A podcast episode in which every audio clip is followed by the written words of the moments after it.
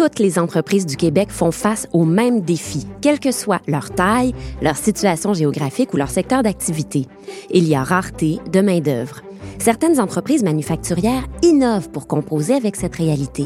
Nous vous proposons d'aller à leur rencontre. Je m'appelle Noémie Mercier. Vous écoutez le balado Accélère, propulsé par la Chambre de commerce du Montréal métropolitain. Notre mission Outiller les PME face aux défis du monde des affaires d'aujourd'hui.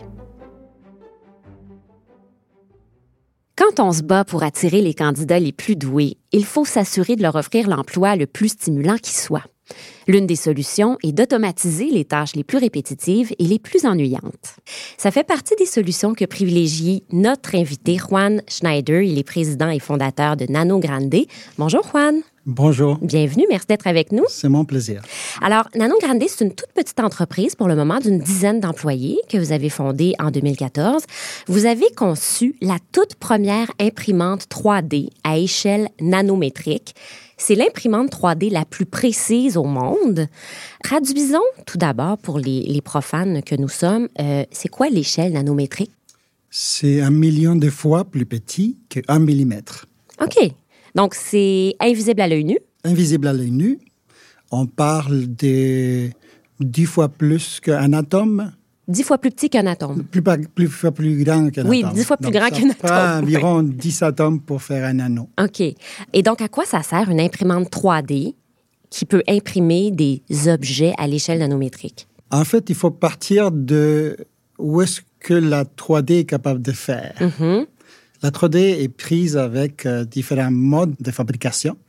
Une des façons de faire, c'est avec une poudre. Par exemple, poudre d'aluminium, poudre de titane ou d'autres matériaux. Qui, sert d'encre, en fait. Qui sert, en fait, de la matière qui va être ensuite soudée ou collée ou euh, chauffée suffisamment pour se rendre euh, ensemble. Mm-hmm. Mais à partir d'une certaine échelle, la surface de ces particules devient un petit peu collante. Pourquoi? Parce que les molécules, les atomes qui sont aux surfaces des particules commencent à se voir de plus en plus. Hmm. Et à cause de ça, ben, elles deviennent tellement collantes qu'on ne peut plus étaler la poudre de façon uniforme. Ah bon? Et donc, à partir de 20 microns et moins, déjà à 17 microns, on sait par des études qui ont été faites au MIT que la force de cohésion de ces particules, c'est 100 fois, donc deux ordres de magnitude plus grandes que euh, la force de gravitation. Donc, les particules tendent à se coller comme la poussière partout, qu'on connaît tout le monde, qu'on essaie de nettoyer. Je ne sais pas pourquoi le lendemain, il y a encore de la, la, poussière collée, mais parce que les surfaces vont se coller ensemble. OK. Et donc, ce qu'on a fait, nous, c'est trouver une manière de faire en sorte que, peu importe la taille de la particule, on puisse quand même étaler ces particules de façon uniforme. Mm-hmm. Et c'est pour ça qu'on peut maintenant faire des couches aussi fines que jusqu'à un nanomètre et euh, à partir de là, bâtir des objets qui ont euh, cette résolution nécessaire pour plusieurs applications. Mhm, c'est de l'imprimante à très, très, très haute résolution. Exactement. Donc, à très, très haute précision. Oui. Vous parlez du domaine médical. On peut hum, imaginer à quel point la précision est importante dans ce domaine-là. Oui, oui. Euh, il y a d'autres domaines comme l'électronique ou voire même des secteurs comme les bijoux et les montres euh, de ce monde qui sont euh, faites euh, des fois manuellement. Hmm. Mais là, la technologie entre pour faire justement ces pièces de plus en plus précises, mais de façon automatisée. Donc, vous, vous commercialisez cette extraordinaire imprimante 3D hyper précise vous n'échappez pas à la réalité du marché de l'emploi aujourd'hui. Il y a pénurie de main-d'œuvre. Dans votre secteur à vous, on sait que dans le secteur des hautes technologies, on s'arrache les meilleurs talents, même à l'échelle internationale. Comment est-ce que ça affecte vos activités? Comment est-ce que, euh, est-ce que ça, ça vous empêche d'avoir les moyens de vos ambitions? Comment est-ce que ça se manifeste dans votre entreprise? C'est évident qu'il y a une concurrence forte. Et donc, il y a d'autres compagnies qui cherchent à avoir les mêmes talents. Hum. Alors, la question, c'est comment on peut aller chercher ces talents, même avec des moyens réduits des fois, ben, exactement par la beauté du projet. Comme vous êtes encore une jeune start-up, c'est sûr que vous n'avez pas forcément euh, la capacité d'offrir les mêmes salaires ou, ou les mêmes possibilités d'avancement aussi à long terme. Exactement. Euh, donc ça, est-ce que ça complique votre vie quand vient le temps d'aller chercher des employés puis les garder? Absolument. Oui. Puis il faut trouver des manières autres que simplement l'argent. D'ailleurs, l'argent n'est pas, je dirais, l'élément principal des discussions. C'est sûr, tout le monde veut avoir une vie convenable, avoir suffisamment pour vivre agréablement. C'est quoi l'élément principal des discussions alors? Ah, l'élément principal, c'est de sentir qu'on est dans un projet porteur. Ça, c'est la clé principale. Et le fait de pouvoir fonctionner à une échelle nanométrique ou faire des choses à cette échelle-là nous ouvre une porte très, très intéressante. Si on regarde comment la nature s'est développée, les insectes, les surfaces, l'optique, tout ça, ça fonctionne grandement à l'échelle du micron ou de quelques fractions des microns. Hmm. Donc, on parle de quelques dizaines, quelques centaines de nanomètres. Donc, même l'histoire du velcro, hmm. eh ben, ça a été par inspiration d'un personnage qui a regardé son chien, lorsqu'il se promenait avec, ben, il y avait des petits morceaux de, feuilles. Des euh, chardons. Des chardons qui s'accrochaient dans son poil. exactement. Mais alors, en, regardant la nature, on peut s'inspirer euh, pour faire des nouveaux produits, des éléments plus performants, pour euh, faire des surfaces qui nous permettent de diminuer euh, les infections, par exemple. Et la peau d'un requin n'a pas d'infection en surface parce qu'il y a une texture de, sur sa peau. C'est pour ça que lorsqu'on la touche, ça a l'air un peu sablé un peu. Vous touchez souvent la peau d'un requin, vous? oui. Oui, ça m'arrive justement parce que je trouve génial. Quand on regarde ça par microscopie électronique, on comprend la beauté. Mais là, on est loin de l'imprimante 3D, puis on est loin du recrutement des employés. Mais non, parce que lorsqu'on regarde ça, on dit, mais et si on était capable de pouvoir le faire, imaginons ce qu'on pourrait apporter à la société. Donc, c'est le genre de conversation que vous avez avec des candidats potentiels. Oui, oui. Bon. Exactement. Vous avez aussi dans votre entreprise introduit de l'automatisation. Bon, je, présume que quand on est une toute petite équipe comme la vôtre, il faut s'assurer de répartir le travail de la manière la plus efficace possible pour ne pas surcharger le peu de ressources humaines qu'on a. Est-ce que l'automatisation vous sert à ça? C'est pour gagner en efficacité dans un contexte de ressources humaines limitées? Oui, on peut le regarder de deux points de vue. Le premier, c'est l'automatisation qu'on apporte à d'autres compagnies donc, notre produit lui-même sert à d'autres à euh, justement pallier en partie le problème de, la recherche des emplois, car l'imprimante elle-même sert à, diminuer ces besoins-là. Mm-hmm. Une partie du travail, surtout les parties manuelles de fabrication, ben, ça va être fait par une machine. Oui, que vous avez conçue. Exactement. Dans notre cas, étant donné euh, que quand même l'entreprise est naissante, ben, souvent on, fait affaire à plusieurs tâches qu'on doit se partager. Mm-hmm. Donc, c'est très rare que la journée soit égale partout et qu'on doit faire des choses répétitives tout le temps. Sauf que ça demande quand même, pour une question de qualité, pour une question de, de traçabilité, une question de qualité de processus, de faire certaines choses de manière, de façon très, très constante, je dirais. Mhm. Et donc, on a besoin de gens qui ont euh, tendance à être euh, à leur affaire, à bien réfléchir sur ce qu'ils font. Méthodique, minutieux. exactement, une méthodologie, etc. Et donc, ça demande une certaine répétabilité des tâches Quoique la beauté, étant donné la quantité de concepts assez profonds sur lesquels on travaille, mais ça devient quand même des tâches euh, nécessaires qui deviennent secondaires par rapport à, la beauté de ce qu'on est en train de construire. Il y a une partie d'automatisation qui a comblé ce besoin de répétabilité des tâches. Oui, oui. bien sûr. Comment est-ce que euh, la journée de travail, l'expérience de travail de vos employés s'est modifiée grâce à l'automatisation? Ces dernières années? Euh, commençons d'abord par l'effet qu'au début, j'étais tout seul. Oui. Ensuite, on a dû augmenter le nombre de personnes. Et en augmentant le nombre de personnes, ben, on, diminue le, le nombre de tâches diverses. Donc, chacun commence à se focaliser sur certains aspects. Une personne s'occupe que de la partie chimie, d'autres de la partie automatisation, l'autre partie logiciel, euh, l'autre commercialisation, vente, marketing, etc., comme, comme toutes les autres entreprises qui sont en, en pleine croissance. Mm-hmm. L'automatisation, elle la diminue d'abord par le fait qu'on partage beaucoup l'information. C'est-à-dire que même si on doit faire des choses répétitives, on partage certaines tâches, on partage aussi une discussion hebdomadaire.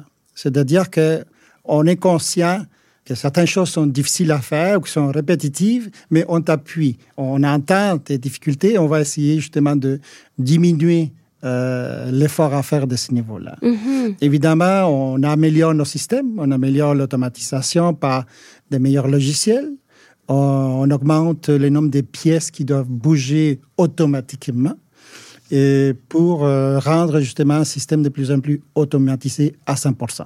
Donc, ce que vous me dites, c'est que oui, il y a une, une, plus grande part des tâches qui sont devenues automatisées, ce qui a fait qu'il y a moins de choses répétitives à faire pour vos employés, mais il en reste toujours. Exactement. C'est ça. Et donc, vous vous soutenez les uns les autres pour passer à travers de la partie la plus ennuyante du travail. Oui, et surtout à, ce niveau-là, euh, j'essaie d'être le plus ouvert en termes de où est-ce qu'on s'en va pour que la personne sache qu'on a encore, mettons, deux mois, trois mois à faire cette chose qui est difficile ou répétitive, Mm. mais que après cette période, on est en train de faire tous nos efforts possibles pour passer à l'autre étape et rendre sa tâche plus agréable.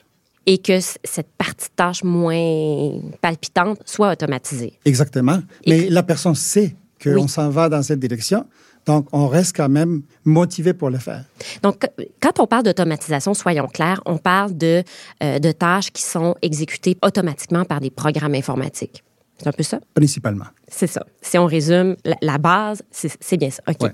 J'imagine que, bon, l'automatisation vous apporte un gain d'efficacité, bien sûr, dans un contexte de rareté de main-d'œuvre. Ça rend aussi, j'en suis sûre, vos employés plus heureux de rentrer le matin quand ils savent qu'ils ne seront pas obligés, justement, de passer la journée à faire des tâches répétitives et ennuyantes qui sont désormais prises en charge par des programmes automatisés. Ça a aussi un- des retombées positives sur le bonheur de vos employés? Ah, absolument. Faire une entreprise, c'est comme fonder une, famille. Juste faire de l'argent, c'est pas suffisant.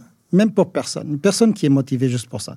On est tous liés d'une certaine manière, on a tous besoin, mais le plus intéressant des tout, c'est d'accomplir quelque chose ensemble. Plus on est fou, on est, plus, on, plus on rit, si on dit, euh, comme expression. Oui.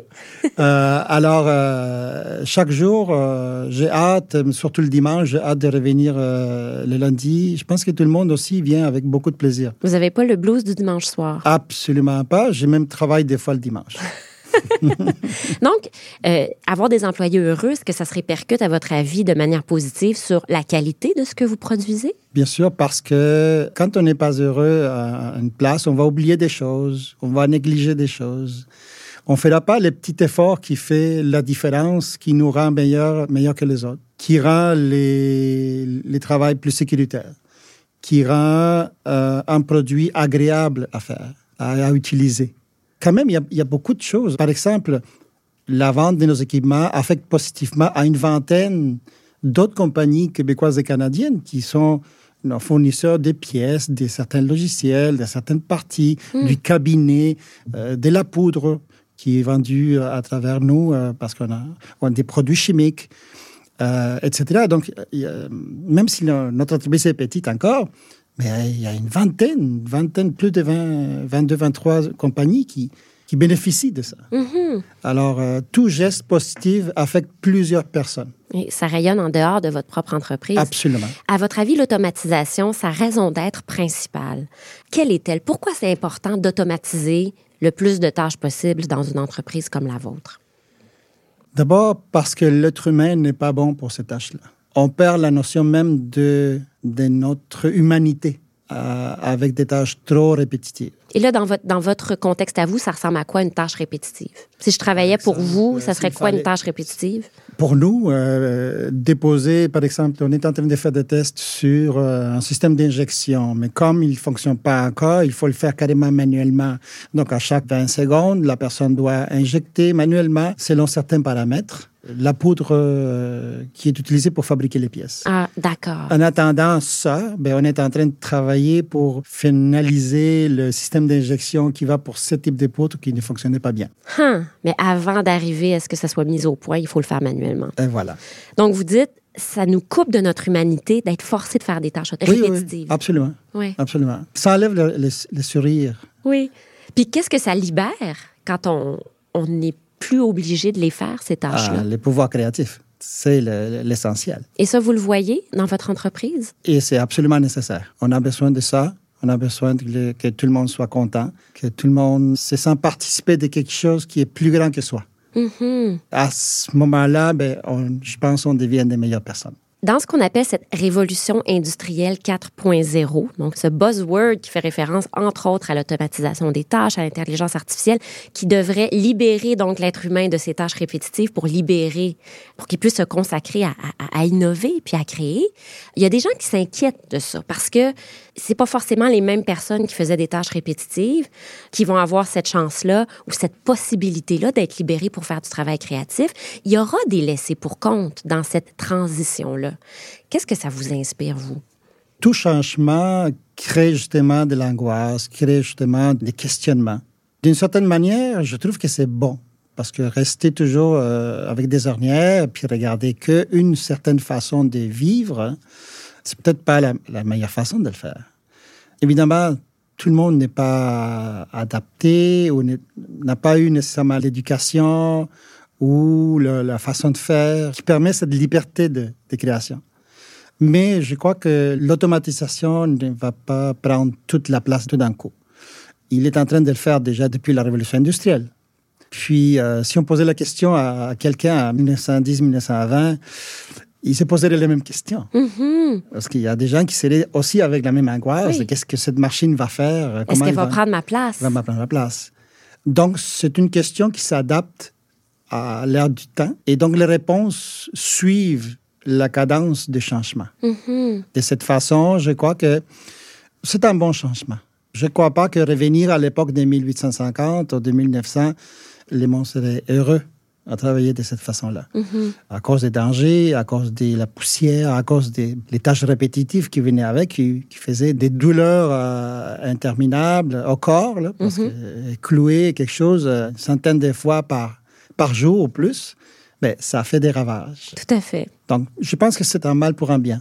Puis chez Nano Grande, est-ce que ce sont tous les employés qui ont cette possibilité-là d'avoir accès à être euh, déchargés des tâches les plus répétitives ou ça s'applique seulement à certaines catégories d'employés? Je dirais que plus au niveau technique, parce que c'était vraiment en lien avec le système en devenir, automatisé, mais même d'un point de vue euh, plus marketing, vente, finance, ben, il y a quand même des tâches répétitives qu'on ne peut pas euh, trop, trop changer. Effectivement. Mais on s'appuie par contre à des logiciels. Euh, avant, il fallait le faire euh, papier, notes. Si on manquait notre coupe, il fallait mettre du liquid paper ou d'autres choses.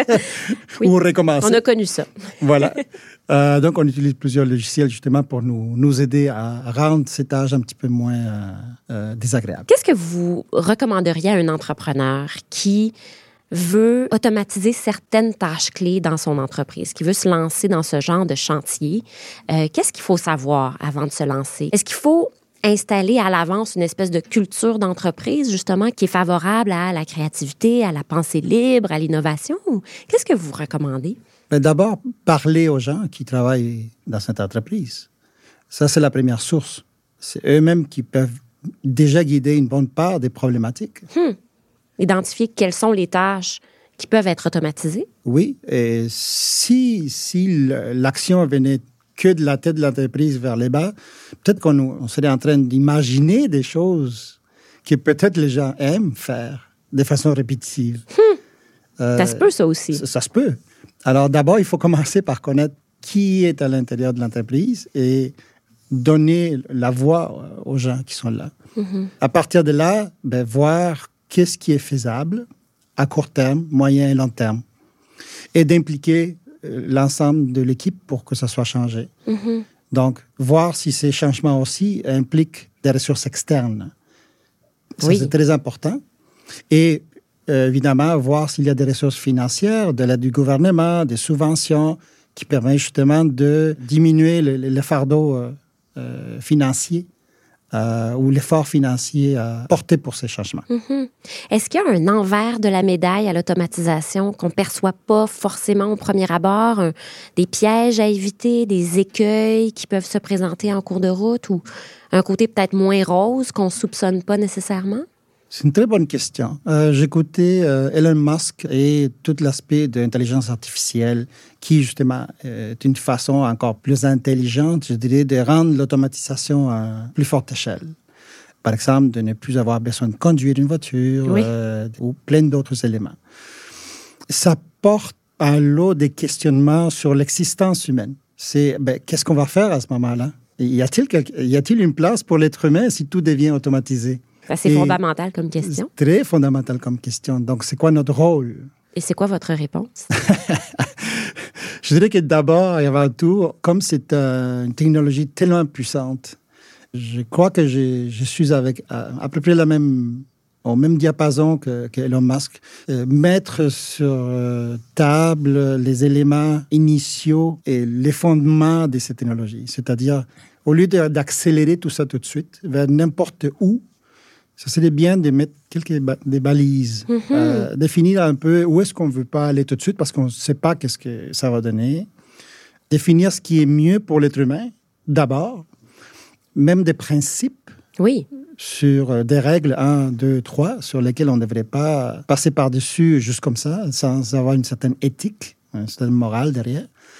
Donc, ça serait la première chose à faire. L'autre, je dirais, euh, à la fin, qu'est-ce qu'on cherche? Quelques-uns vont dire, ben nous, on cherche euh, les bénéfices euh, à tout prix. Oui. Il y en a d'autres qui vont les dire... Les profits coûte que coûte. Que coûte.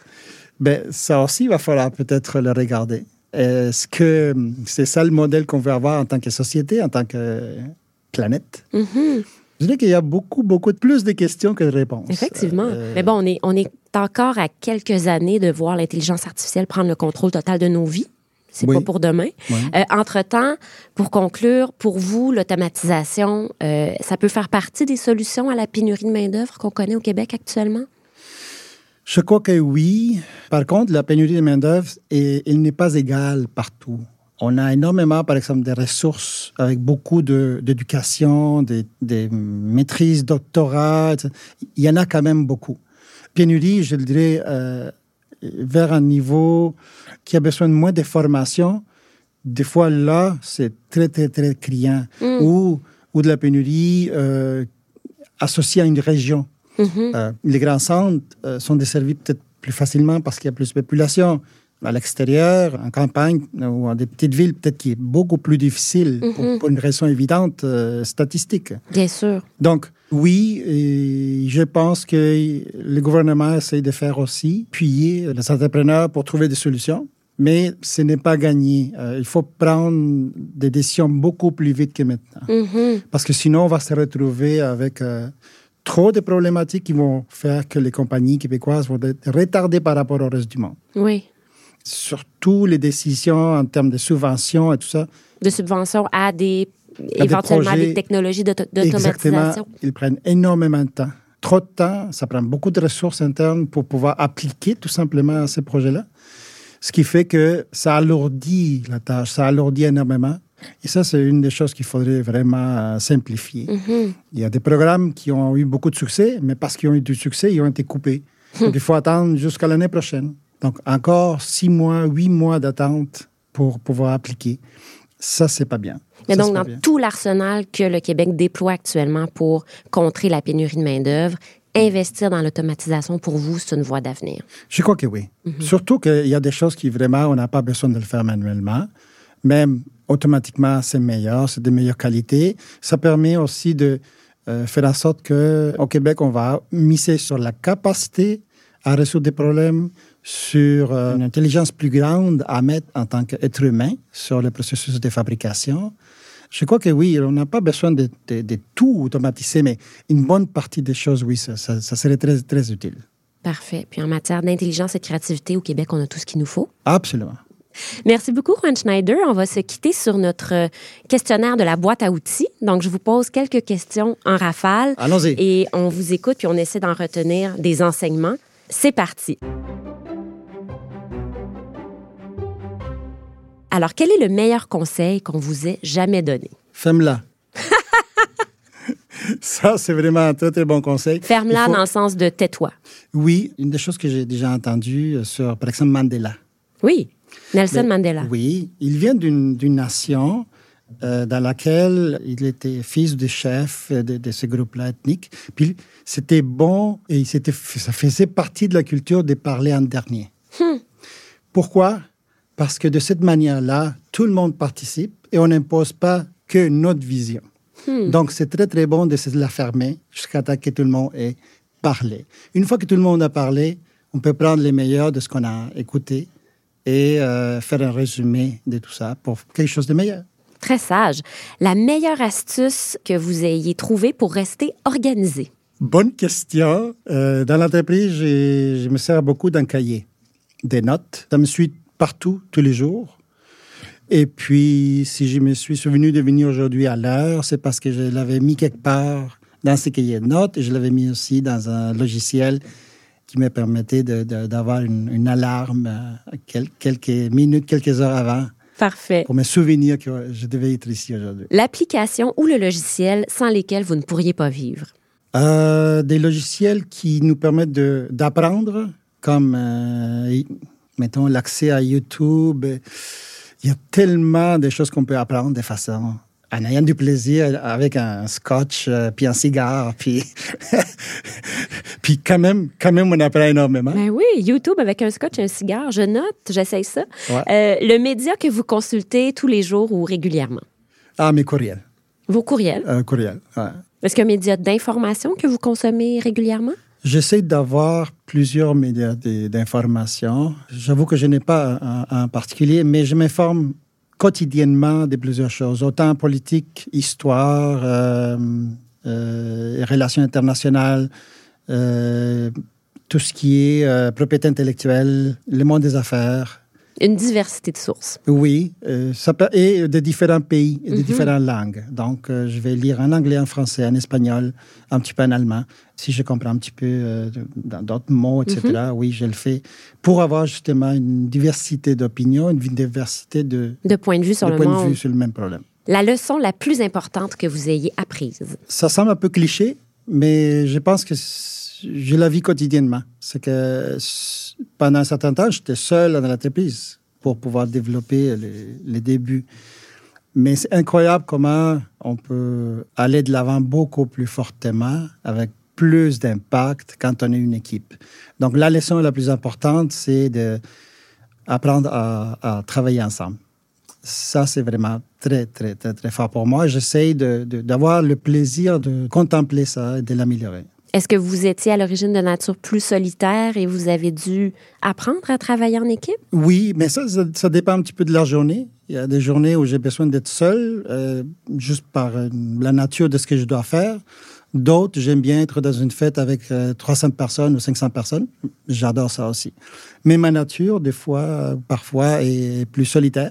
Vous êtes un inventeur, vous êtes un physicien de formation. Oui, oui, exactement. Donc, justement, euh, pendant longs, longues années, j'ai travaillé dans un laboratoire toute seule euh, ou avec un collègue où euh, on passait des heures à regarder ou étudier des publications scientifiques, euh, faire des calculs mathématiques, développer des équations.